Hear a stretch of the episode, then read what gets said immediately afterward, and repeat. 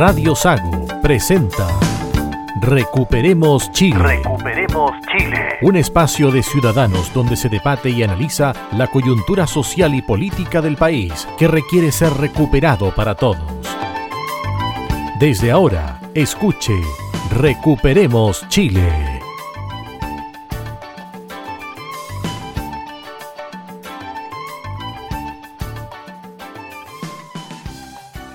¿Qué tal? Bienvenidos a una nueva edición de Recuperemos Chile acá en Radio Saco. Tenemos a los contertulios del día de hoy. Pablo Gaete. Pablo. Muy buenas tardes, muy buenas tardes a todos los oyentes de Radio Sago en Osorno y en Puerto Montt. Adolfo Aliaga. Hola, buenas tardes a todos. Encantado de estar nuevamente acá, de regreso. Marcelo Alonso. ¿Qué tal, Cristian? ¿Cómo están? Buenas tardes. Roberto Correa. Roberto. Muchos saludos a los auditores de Radio Sago de- desde Osorno a Puerto Montt, Purranqui, se oye muy bien la Radio Sago. Así es. Bueno, la semana pasada conversamos con eh, Francisco Rego, quien impulsó la idea, el proyecto Con mi plata no, es decir, sobre fondos provisionales. Fue rechazada esta idea en la convención, no pasó ni siquiera al plenario, pero el tema siguió dando vuelta, Marcelo. ¿ah? Incluso le preguntaron al presidente en Argentina sobre qué pasaría con los fondos de pensiones. Marcelo. Así es, eh, nuestro presidente Boric estuvo en Argentina efectivamente y le consultaron por el tema de las pensiones. Es un tema candente que nos preocupa a todos los chilenos. La respuesta de, de nuestro presidente fue, comillas, para leer textual lo que dijo, los ciudadanos son dueños del derecho a tener una pensión digna y de seguridad social. No dijo que los fondos son individuales, no dijo que son heredables, no dijo nada, dejó la puerta abierta para lo que pensamos se está organizando, que es una apropiación de los fondos, de nuestros fondos de AFP. Yo creo que no hay una claridad con respecto a esta postura, por más que incluso haya salido la ministra del Trabajo también, eh, Adolfo, a respaldar los dichos del gobierno en el sentido de que no se va a intervenir los fondos, pero no hay como una formalidad sobre este tema en particular.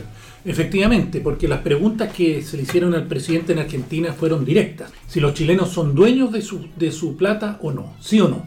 Y él respondió que eh, lo que leyó recién Marcelo. No hay una claridad. Lo dejan siempre en la línea. Y tenemos también, podemos, acuérdense que la superintendencia de AFP prohibió la propaganda, la publicidad que tenía AFP, ¿quién era la de Habitat. Habitat, Habitat. que tenía que, que uno es dueño de su dinero. Pidió que la, que la sacara. La ministra Siches también dijo que por favor, si estábamos con eso de que cada uno es dueño de su plata, no era algo que iba en beneficio de todo. Entonces hay varias señales que nos indican o nos hacen sospechar o podemos dudar de si efectivamente nosotros vamos a ser dueños de nuestro dinero que hemos ahorrado con nuestro trabajo. Yo creo, Adolfo, que las señales son claras. El martes 29 de marzo a las 23.20 horas, el pleno de la convención votó la siguiente iniciativa. Los ahorros previsionales de los trabajadores son de los propietarios y son heredables. heredables rechazado por 104 votos. A las 23.40 horas del martes 29 de marzo se propuso otra iniciativa. El Estado tendrá prohibido expropiar los ahorros previsionales de los trabajadores. Rechazado por 104 votos. Yo creo que queda más que claro que los trabajadores quedamos sin la propiedad de nuestros fondos de pensión. No necesariamente, porque eso son propuestas de la convención. No es algo que todavía esté aprobado 100%. Sí, pero hay una encadenación con el gobierno, ¿no, Marcelo?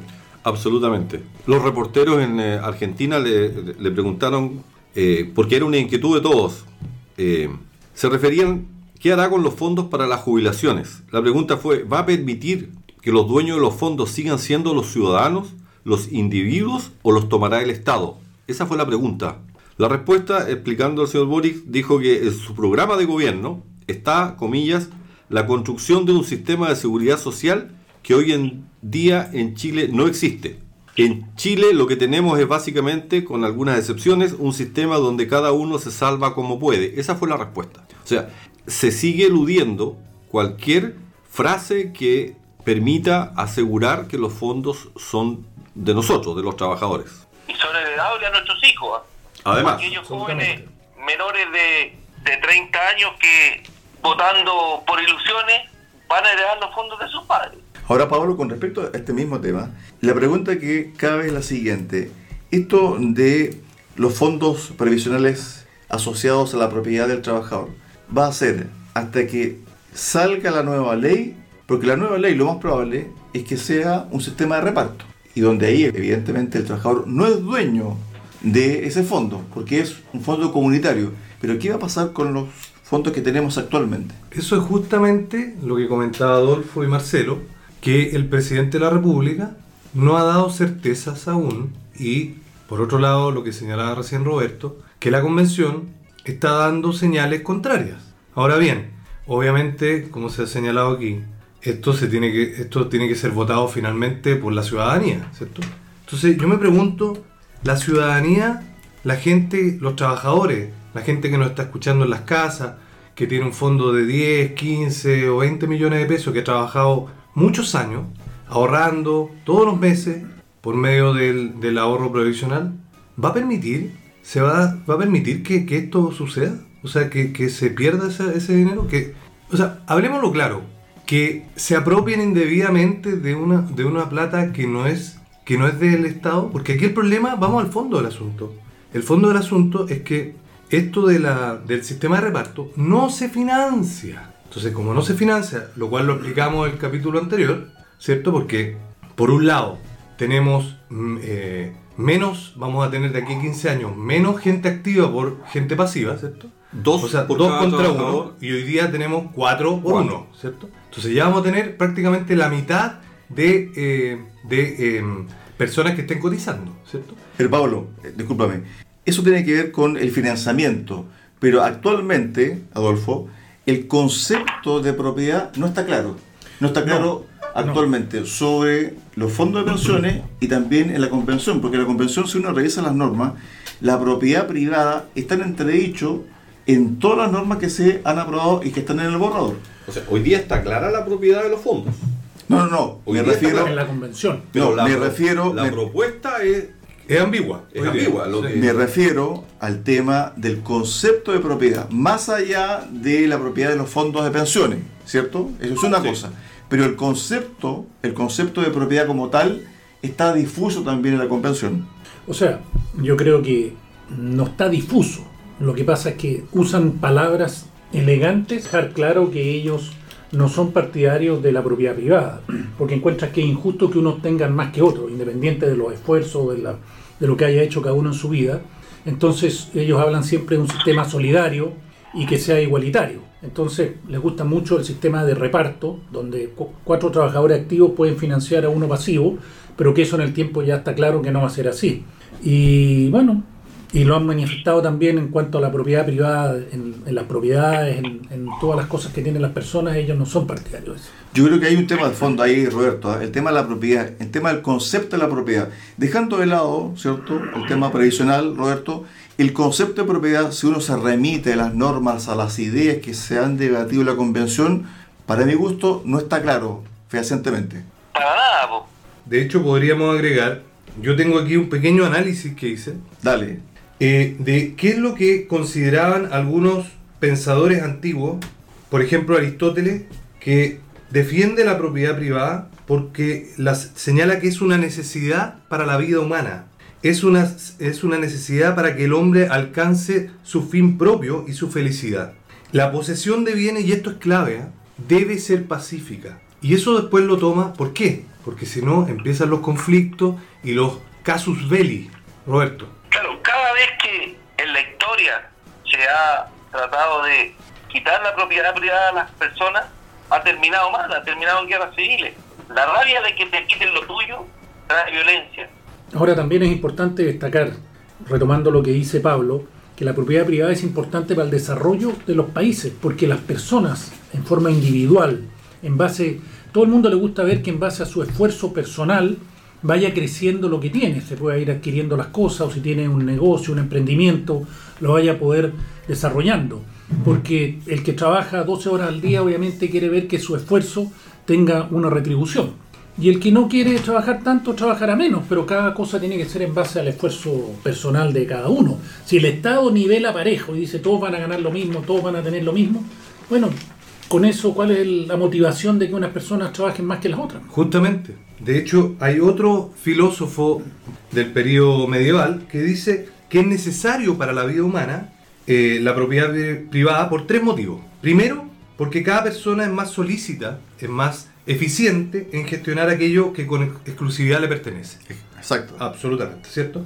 En segundo lugar, que es más o menos muy ligado a lo primero, porque con la propiedad se administran más ordenadamente las cosas humanas, si cada uno le incumbe el cuidado de sus propios intereses, obvio, ¿cierto? Y por último, y en tercer lugar, porque así se mantiene el estado de paz entre los hombres, porque cada uno está contento con lo suyo y respeta al otro. Incluso, eso último, Marcelo, da pie a que en las mismas comunidades indígenas que están muy representadas en la convención, también tienen el sentido de pertenencia, el sentido de propiedad. Así es, y, y lo tienen tan fuertemente arraigado, Cristian, que me acuerdo de un hecho ocurrido en la zona costera de Osorno, San Juan de la Costa. en San Juan de la Costa, hace, no sé si me equivoco, pero debe haber sido el 2009. 10 años por ahí, 10, 12 años. 2005, yo diría yo. Por ahí. 7 años, algo así. Pero el hecho relevante es que un conflicto, una pelea entre, entre fami- en- en familias por un terreno, porque se disputaban la propiedad de, de- de- de este terreno, generó una pelea donde hubo alrededor de 5 o 6 muertos. Entonces, eso te demuestra que también tienen el concepto de propiedad muy arraigado en su forma de vivir. Y ese concepto de propiedad es el que hay que respetar y como decía recién Pablo, nos genera tranquilidad cuando las cosas están claras. Esto es mío, esto es tuyo, yo no me meto allá, tú no te metes acá y ese respeto por la propiedad privada genera La constitución de 1793 de París, que se llama, posterior a la Revolución Francesa, dice lo siguiente sobre el derecho de propiedad y lo consagra como un derecho humano. Comillas, el derecho de propiedad es el que corresponde a todo ciudadano para gozar y disponer, según su voluntad, de sus bienes, de sus rentas, del fruto de su trabajo e industria, cierre de comillas. Esta, esta es la idea que plasmó la constitución posterior, la primera gran constitución liberal, llamémoslo así, eh, posterior, a, o sea, posterior con la Revolución Francesa. Esto, esto fue claramente eh, opuesto o, o completamente, digamos, contradictorio con lo que planteó algunos años después Karl Marx, por cuanto Marx decía, el derecho humano a la propiedad privada es entendido como un derecho a disfrutar de su propiedad y disponer de la misma de una forma arbitraria, prescindiendo de los demás hombres y de la sociedad como el derecho a la utilidad propia. Es decir, le incluía una intencionalidad negativa a la propiedad privada. Ahora, la pregunta, Roberto, es la siguiente. ¿Cuál es la posesión privada más preciada por el ser humano? Yo creo que todos trabajamos y, y- y nos esforzamos por tener nuestra vivienda. Exacto. Bueno, la Comisión de Derechos Fundamentales aprobó la siguiente idea. Toda persona tiene el derecho a una vivienda digna y adecuada. ¿Quién se puede poner a eso? Nadie, absolutamente. Nadie. Tuvo una tremenda, tremenda adhesión, incluso con convencionales, por ejemplo, de la UDI y también de Renovación Nacional, incluso también de los pueblos originarios. Pero está los pequeños articulados que vienen después.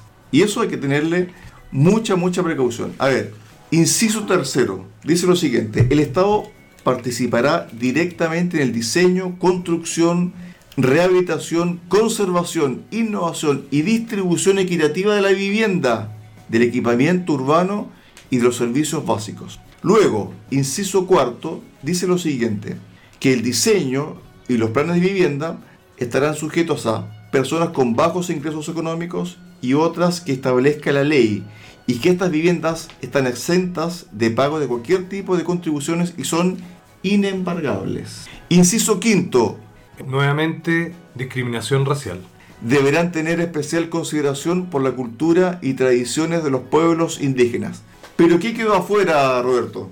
Quedó fuera que, que la propiedad privada de, las de las viviendas, que se le entregue a una persona, que se entregue su título de dominio, se le entregue en el conservador a su nombre. Mira, todo encaja con el programa del presidente Boris de crear una inmobiliaria popular que arriende, preste, facilite casas para las personas que no tienen, pero las personas quieren ser dueñas de su casa. Y, y esto engrana con las propuestas que fueron rechazadas. Yo no sé qué chileno o qué, qué auditor de la radio algo puede estar en contra de estas propuestas que fueron rechazadas. Déjame leerle cortito cuatro. La propiedad de la vivienda es inviolable. El Estado tiene el deber de erradicar toda toma, ocupación o uso ilegal de una propiedad ajena. Rechazada esa propuesta. Los afectados por el uso ilegal de una vivienda o terreno tienen derecho a ser indemnizados por el Estado a causa de su inacción. Rechazada la propuesta. Debe ser, es deber del Estado desalojar a cualquier usurpador, usuario, ocupante ilegal de cualquier vivienda o terreno. Rechazada la propuesta. Y la última, el derecho al acceso a la vivienda propia según la ley establezca. Rechazada la propuesta. Son, es un engranaje esto. Marcelo. Bueno, Ro- Roberto fue sumamente claro. Estas cuatro propuestas, con el detalle, la indicación 44, la propiedad sobre la vivienda es inviolable, fue rechazado. La siguiente que comentó también Roberto, los afectados por el uso ilegal de- tienen derecho a ser indemnizados. Y, la, y fue rechazado, o sea, las personas vamos a quedar en la más absoluta indefensión. Vienen, se toman tu casa, si con gran esfuerzo tienes una segunda vivienda, se la toman y no tienes derecho a ser indemnizado, no tienes derecho a que el gobierno te defienda y desalojen, no tienes derecho a nada. Eso es lo que quieren incluir en la nueva constitución. Lo que pasa, Marcelo, es que aquí se está en la, cultura, y, y a lo mejor lo que voy a decir es un poco fuerte, pero esta es la cultura de validar el robo. O sea, hablemoslo claro. El robo, que es, que es que todo el mundo está en contra del robo. Nadie en su sano juicio va a estar a favor del robo. Pero, ¿qué es lo que protege el derecho a propiedad? El derecho a propiedad y todas estas normas, de alguna manera, que van encajando, ¿cierto? Con un sistema de protección del derecho de la propiedad como derecho humano, lo que hace justamente ahora la convención es validar indirectamente por medio de eh, eh, cierto estas falacias o, palabras así al voleo que te dicen bonitas, ¿cierto? Pero validar el robo. Te lo dicen de otra forma. Vamos a nacionalizar, vamos a eh, estatizar o etcétera.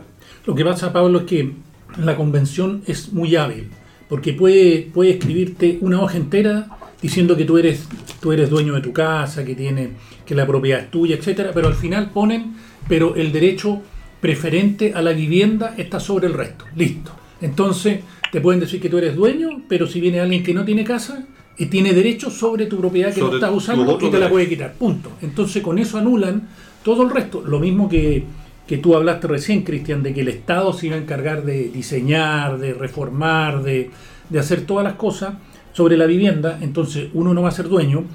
Y esta gente siempre piensa que las personas son necesitan que le anden diciendo lo que tienen que hacer. ¿Por qué unos burócratas que porque la gente cuando habla del Estado piensa que el Estado es algo, no sé, como no es un edificio, el Estado cuando dicen que el Estado va a decidir un grupo de personas, de políticos, se van a pitutar y ellos van a ser los que van a decidir en base a su criterio discrecionalmente qué es lo que se hace y quién tiene derecho y quién no.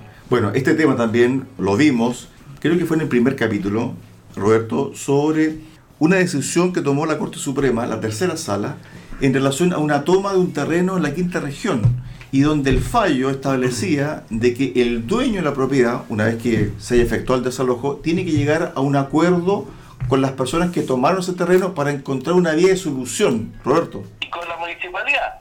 Exacto. Es que entre la municipalidad y el dueño tenían que darle una solución a, a esa persona.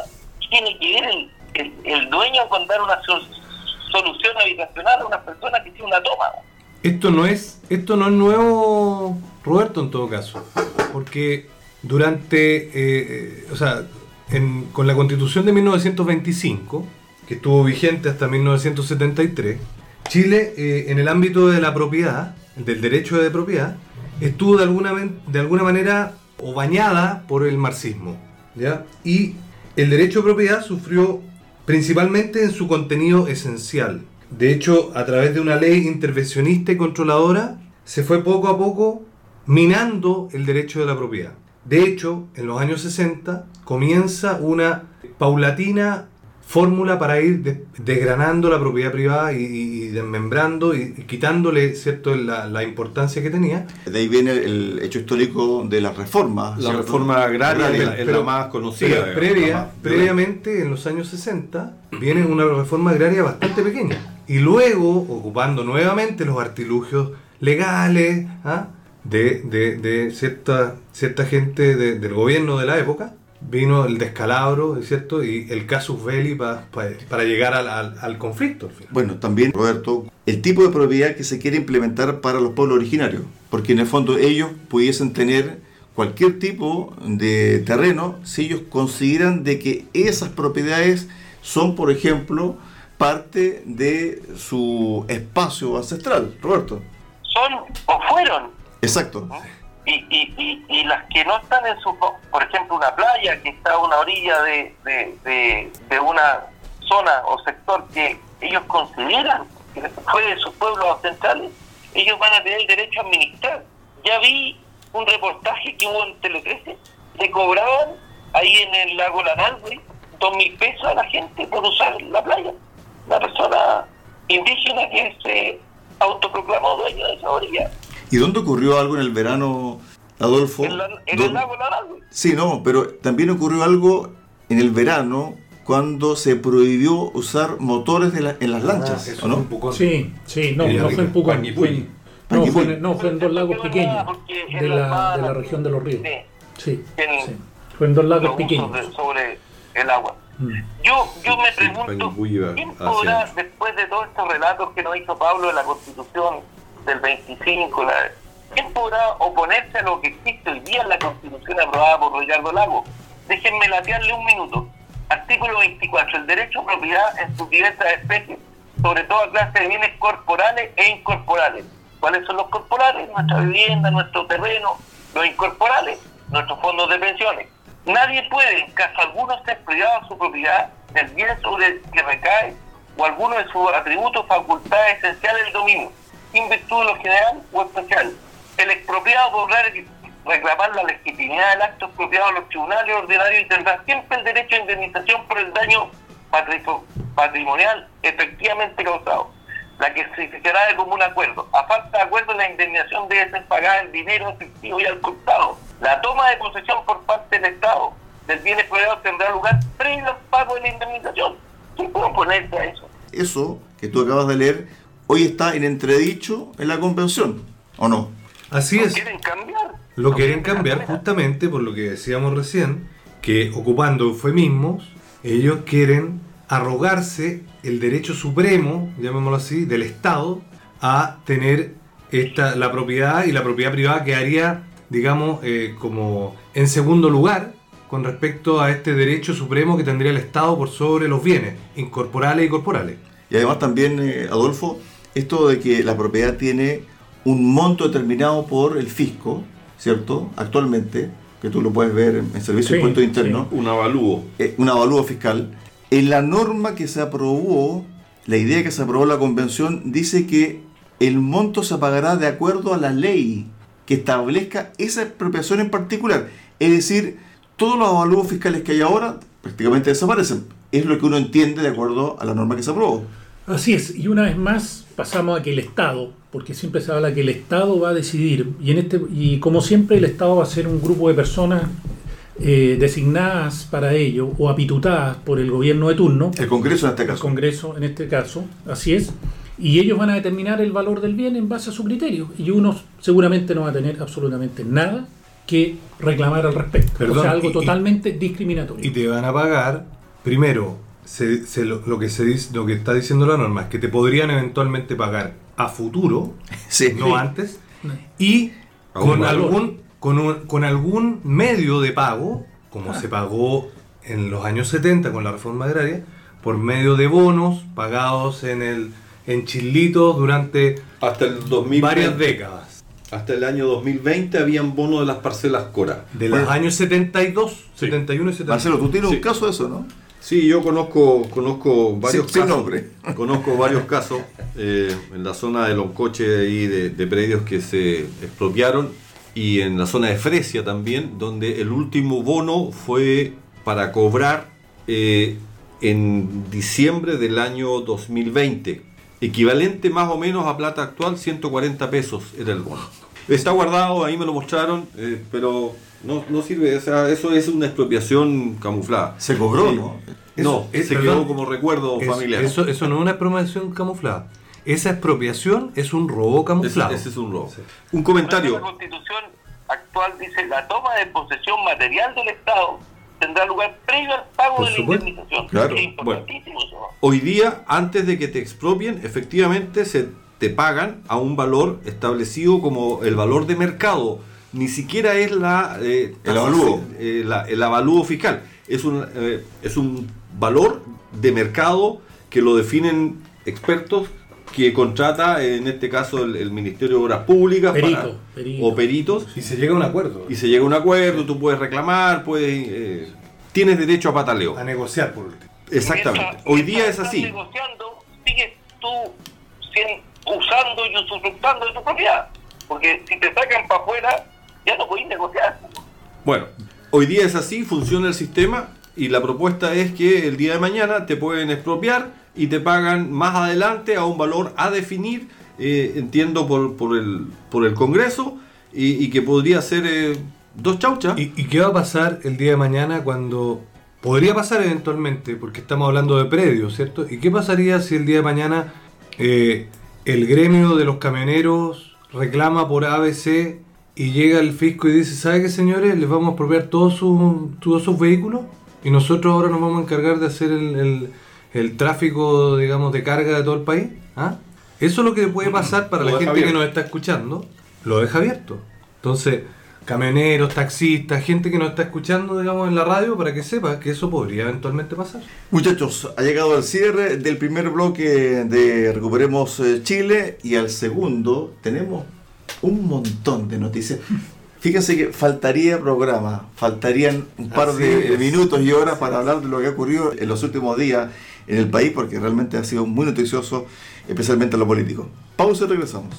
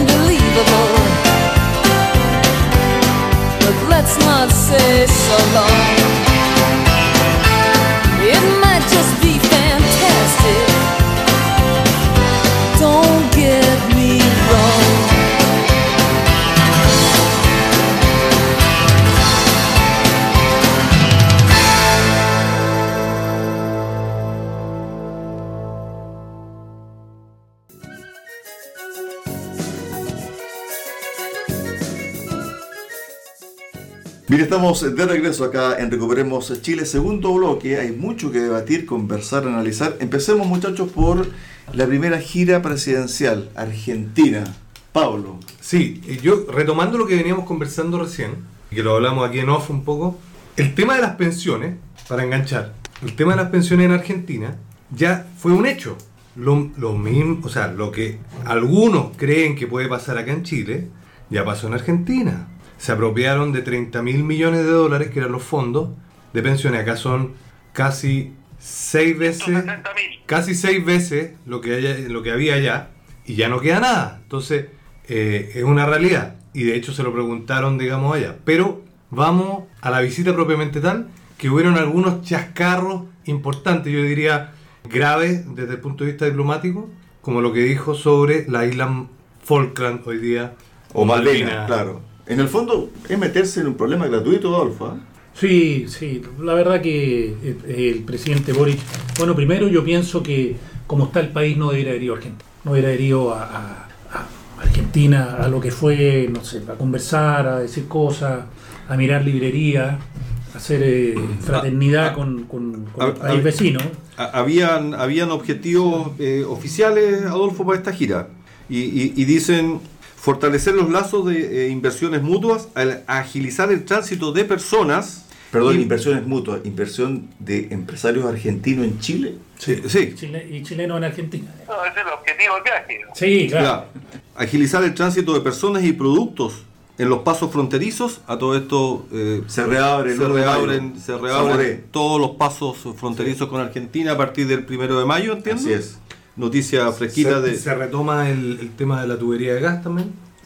no lo sé. Sí, sí, sí. No, eso no lo sé. Sí. Sí. Y profundizar la integridad o la integración regional, acompañado por, por el presidente de la Corte Suprema, el señor Juan Eduardo Fuentes, cinco ministros, Energía, Defensa, Relaciones, Cultura y de la Mujer, y eh, presidente del Senado, Álvaro Elizalde también está en la comitiva, presidente de la Cámara de Diputados, y de la oposición, Javier Macaya, que finalmente desistió del viaje y no fue, pero estaba, estaba invitado, y, y fue también eh, el vicepresidente ejecutivo de COPEC, fue Lorenzo Gasmuri, gerente general de Copeuch, Rodrigo Silva, entre otros. O sea, fue harta gente. Bueno, el primer eh, hito de esta visita fue la polémica por el término Gualmapu, que lo conversamos en el capítulo anterior, donde el mismo presidente de Argentina dijo que salió al paso señalando que para ellos no generó ninguna inquietud. Diplomático total, totalmente. Exactamente. Pero ojo, son políticos de Buenos Aires. Sí. Porque los políticos de, de Sí. provincia son Sí. distintos. Fueron un poquito más los, los porteños dicen una cosa y la provincia otra. Ahora, obviamente, Marcelo, que había, había un objetivo eh, más importante, lo, lo de, lo de ir a una librería, son cosas que se hacen siempre en los viajes, cosas misceláneas. Pero creo que con la situación que tiene el país es importante que el presidente de presente aparezca y diga alguna cosa. Y de la cara, porque claro. han habido Sí. varios chascarros internos también. O sea, Pero yo me más que quería- chascarro, hubo situaciones muy delicadas, Muy por ejemplo, con la ministra del Interior, Roberto, donde yo no sé si en un gobierno que hubiese tenido un poquito más de meses, ya le hubiesen pedido la renuncia, o ella, ¿cierto?, hubiese presentado, ¿cierto?, su renuncia al presidente, porque lo que hizo Iscasiche realmente fue muy delicado, Roberto. O sea, lo que hizo, lo que dijo, el lugar donde lo dice, lo dice En la Cámara. Interior, segunda autoridad del gobierno, no lo dice en un matinal, lo dice en la comisión de la Cámara de Diputados, con un tono sarcástico tremendo, asegura el gobierno anterior cometió un delito al ir y volver con los mismos pasajeros venezolanos expulsados, ocultándolo a todo Chile que se había eh, se habían devuelto estos presos, indica hay que saber dónde están los presos. Ella como autoridad pública tiene el deber, según la ley, de denunciar los las situaciones irregulares y los delitos cometidos. Esto de esconder, supuestamente, 70 presos venezolanos condenados y que no se sabe dónde están, dijo ella. Ojo, que el primero de abril en el diario de Atacama ya había comentado esto mismo la señora. En Atacama nadie reaccionó. Como fue en la Cámara de Diputados, reaccionó el ministro Delgado, ex ministro Delgado, y re- reaccionaron los, los ex subsecretarios. La, la ministra yo le deseo que le vaya bien al gobierno de Boris, que le vaya bien a la ministra, porque es lo que los, los chilenos necesitamos. Necesitamos orden, necesitamos seguridad para caminar por las calles. Pero ella tiene que olvidarse que es la vicepresidenta de la CONFECH o, que ya no está el, el- el presidenta del centro de alumnos de su colegio. Ella es la ministra del Interior y no puede cometer estos errores. Y mientras tanto, el presidente de la República, porque si no me equivoco, ella mientras decía esas cosas en la, en la comisión de la Cámara, era vicepresidente de la República. Y No, mientras fue tanto... ahora cuando ya volvió Boris. Ah, bueno, bueno. un- una- unas horas antes, Boric había estado en la embajada con algunos jugadores de la Católica. Ex, ex jugadores de la Católica, digamos, ex emblema, Sergio Fabián Vázquez, el Pipo Colosito, etcétera. Ahora, usando un término que lo tomó el ex ministro de Salud Mañalich, esta chambonada, ¿cierto? Mm. Yo no sé si justificarla desde el punto de vista de la inexperiencia política como gobierno o lisa y llanamente es inmadurez política. El, término de chambonada lo dijo la isquia. No, no, pero ojo, también Sí, lo mencionó sí, en sí, su lo- Twitter Mañalich al referirse al nuevo plan paso a paso. Exactamente. Ahora es importante que ellos están a cargo del país, están a cargo de un país completo.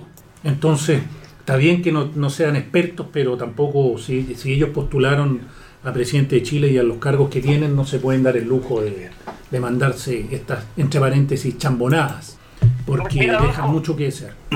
Yo, yo no, no, no sé, no sé, pero, pero discúlpame Roberto, pero eh, no lo tengo confirmado, pero entiendo que ayer Roberto está y el jefe de gabinete de la ministra Siches sí presentó su renuncia, o sea, se, se cortó el hilo por, por lo más delgado como siempre, pero eh, tuvo un costo. Es que ante esta situación alguien debía responder, ¿o no? Normalmente se corta el hilo por lo más delgado al final. Así que lamentable por el señor Stay, pero claramente alguien tenía que pagar porque era muy grave la acusación. O sea, aparte de, de ser muy grave la acusación, el lugar donde lo dice y quién lo dice. O sea, mínimo, mínimo, hubiera sido eh, confirmar la noticia por último con la gente. Si ella, ella misma estuvo trabajando con Rodrigo Delgado, con el ex ministro Delgado, para hacer el cambio de el cambio de mando. Porque esto se, se- se tuvo que haber eh, coordinado un par de meses antes. Entonces, me parece que en estas cosas tan graves, aquí, se, aquí fue un tema político. Ella quiso hacer Enlodar. enlodar al gobierno saliente para ella engrandecerse. Al final esto es, me tiro a lodo hacia un lado o en buen chileno, digamos, tiro eh, mugre ¿cierto? para el patio del lado, para el patio del vecino y así mi patio está más, más limpio, más limpio. Bueno, también ligado al tema del Ministerio del Interior, tiene que ver el caso de la delegada presidencial del Bio Bio, que ayer salió arrancando de los periodistas. Ella es, aquí tengo el nombre de ella, Ahora, mientras tú, tú buscas el nombre, Daniela Dresner. Yo quiero, yo quiero seguir con la, con la renuncia de, de Roberto Stay. Roberto Stay no era una persona común y corriente, era el círculo estrecho de, de la ministra del Interior. Le hizo campaña, estuvo en el Colmet con ella, o sea, era una persona importante para ella. Debe haber sido algo que, que una pérdida significativa. Tenemos un próximo embajador entonces. O eh, otro Ceremi. También. Pero un tiempo más. Sí. Sí, un par de días más. A ver, ¿por qué saqué colación a la delegada presidencial del Bio Bio? Porque dijo lo siguiente, no tenemos ninguna manera de controlar, justo se me metió la publicidad entre medio del sitio web. ¿ah? Repito, no tenemos, fíjate, nos meten publicidad, pero hasta por si acaso, no tenemos ninguna manera de controlar lo que está ocurriendo en la región. No tenemos Eso dijo. Eso manera. fue lo que dijo la delegada presidencial. Bueno, esto gatilló de que los periodistas en el Bio Bio le hicieran guardia. Salió la delegada, van los brazos, ¿cierto? Con los micrófonos. Extendidos con los micrófonos. De los nobles periodistas. La delegada arrancó. Oh. No quiso enfrentarse a los micrófonos de los periodistas porque lo que dijo es gravísimo, Roberto. ¿ah?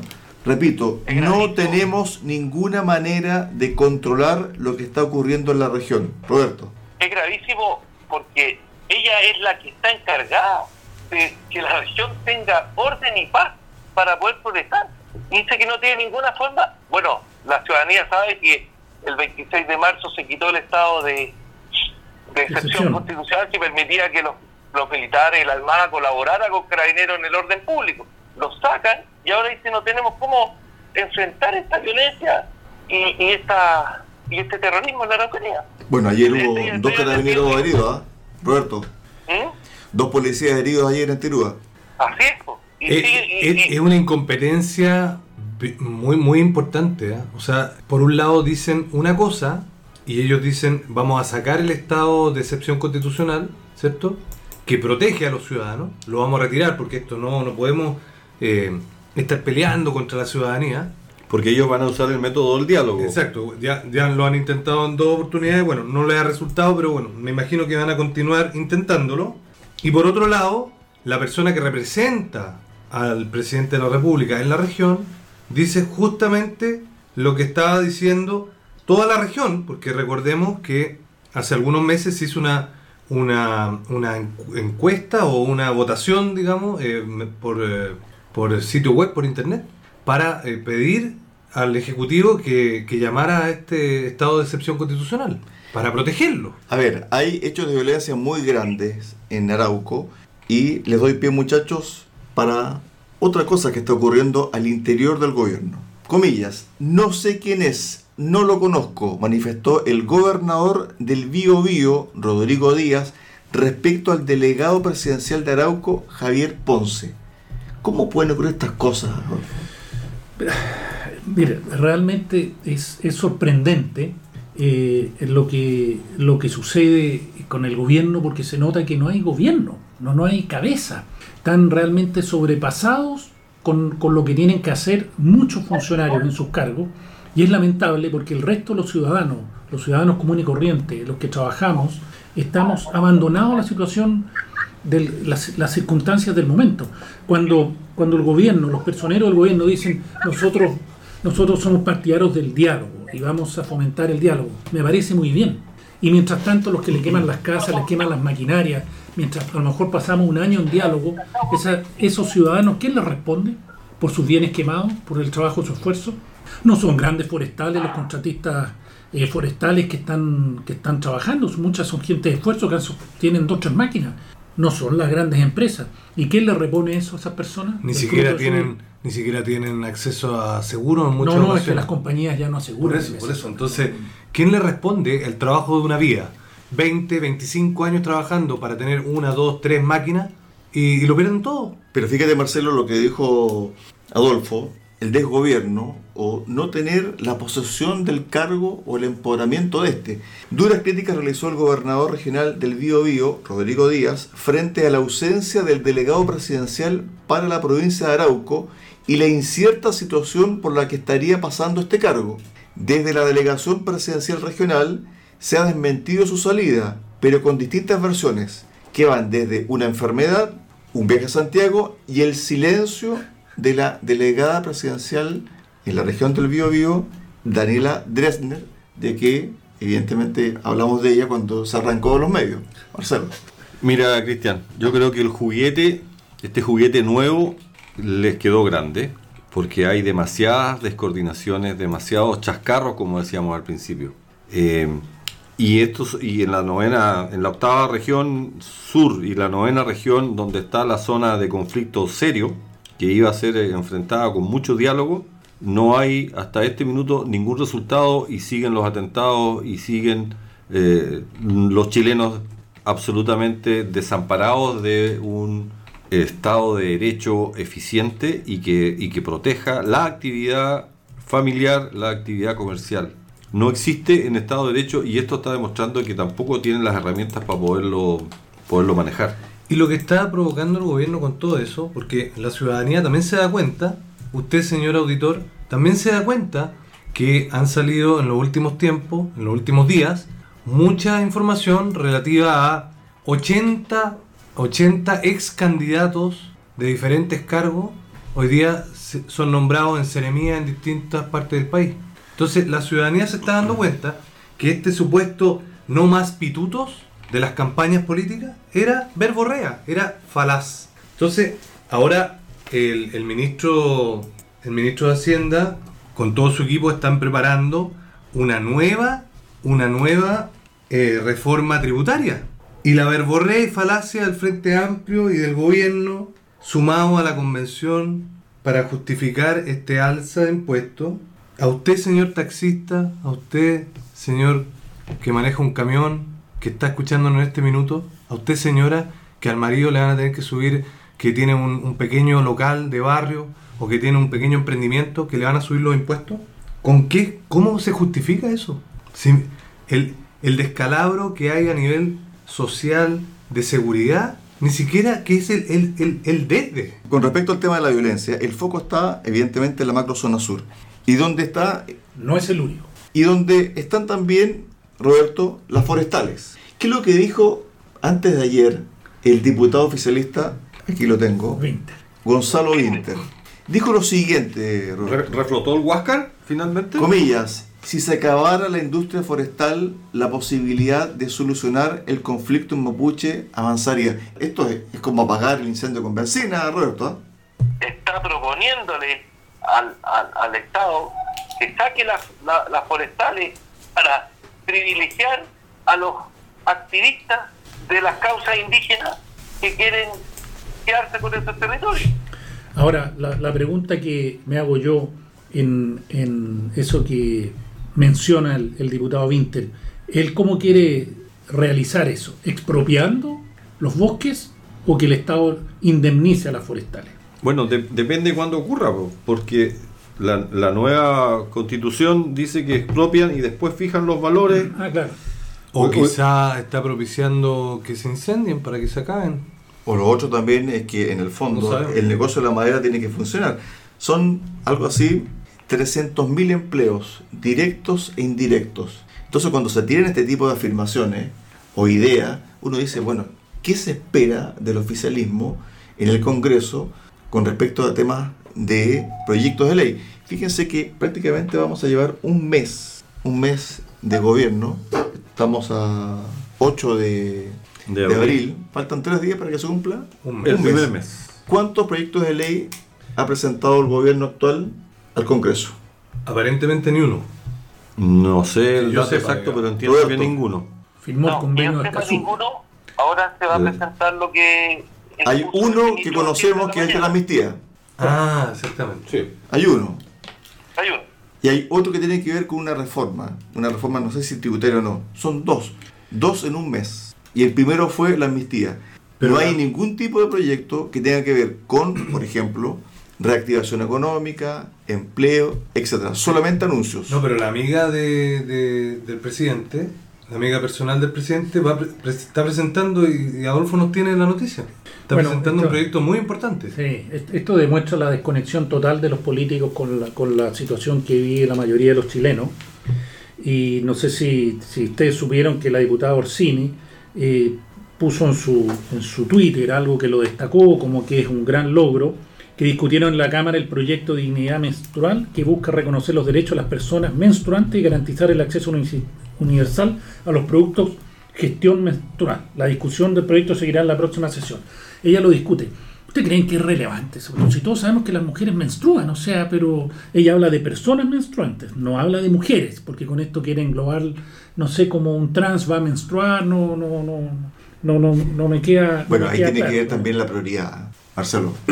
Sí, yo creo que han perdido la brújula nuestros políticos en este sentido y eso ha desprestigiado todo el, el- el- el- ámbito, más lo que ha pasado y lo que están haciendo en la, en la comisión constituyente, convención constituyente. Est- Estamos todos decepcionados del, del ambiente político de este país y decepcionados y preocupados. Y así también se refleja en las últimas encuestas que me imagino que todos, todos han visto. Y no quiero dar la lata, pero voy a dar algunas cifras que son... Fíjate que para que la gente tome en cuenta esto que vamos a decir ahora que tiene los datos Marcelo, no quisimos priorizar el resultado de las encuestas, que son tres a lo menos, sobre el apruebo y el rechazo. Cuatro, me dice Marcelo. ¿Por qué? Porque en el fondo es una radiografía. Puede pasar muchas cosas de aquí a Sí, septiembre. puede cambiar. Sí. Es una voz de alerta finalmente, Marcelo, ¿no?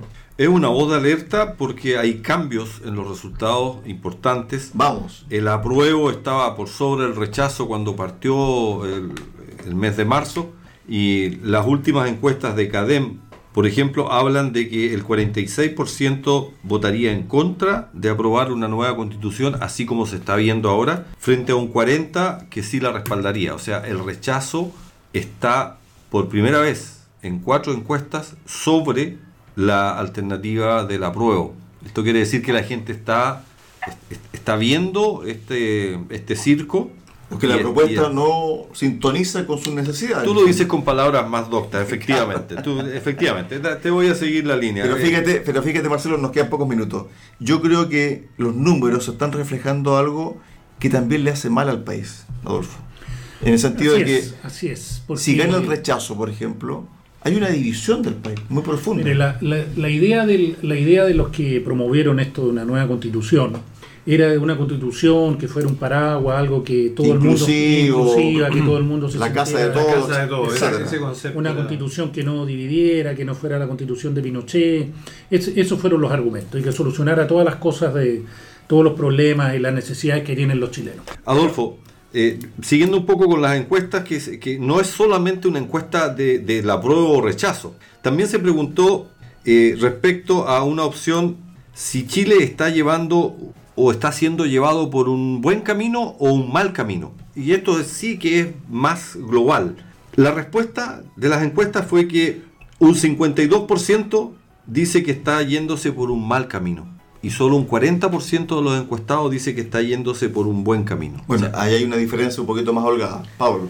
A propósito de lo que decía Marcelo recientemente. Un minuto. Ah. En, términos, sí, en términos de, de que los políticos no, no perdieron la brújula yo creo que yo no estoy de acuerdo con esa afirmación. Yo creo que los políticos eh, no nos están defendiendo a nosotros, los ciudadanos. Están, están defendiendo exclusivamente grupos de interés. Los indigenistas, las personas menstruantes, a propósito de la diputada Orsini, las minorías sexuales, las minorías de esto, etcétera, o sea, los nichos en el fondo. Nada más. Y no defendiendo al grueso de la gente, a los trabajadores. Roberto, para el cierre, ¿de qué un minuto? Me quedo con la reflexión de Raúl Chaín, expresidente de la democracia cristiana, integrada a la mesa de la Convención Constituyente, dijo, comillas, yo no voy a ser cómplice de un espacio donde están generando las condiciones para que en ocho años más termine la democracia. Grave reflexiona. Pero la, el futuro de Chile no lo define la Convención Constituyente lo define cada uno de nosotros que tenemos que reflexionar y pensar qué es lo mejor para nuestros hijos y para nuestro país. Tenemos que, tenemos que ponernos de acuerdo en lo que queremos para nuestro país, porque si la, el resultado del, plebiscito va a ser para cualquier lado, para el apruebo, para el rechazo un 50 y el otro un 48, ninguna de las dos de los dos resultados va, va a dejar un país unido, sino que va a dejar un país fragmentado. Y eso es lo que tenemos que trabajar para que como chilenos todo nos represente nuestra constitución. Muchachos, ha llegado el cierre del programa del día de hoy. Hemos analizado, conversado, debatido muchos temas en el día de hoy acá en Recuperemos Chile y nos reencontramos la próxima semana.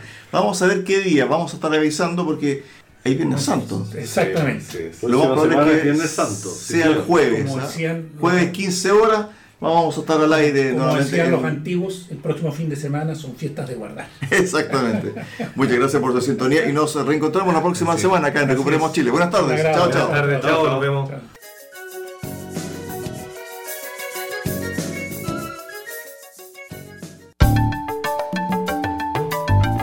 Radio Sago presentó Recuperemos Chile. Recuperemos Chile. Una hora de debate y análisis sobre el presente y futuro del país que los ciudadanos quieren recuperar. Recuperemos Chile. Vuelve el próximo viernes acá en Radio Sago.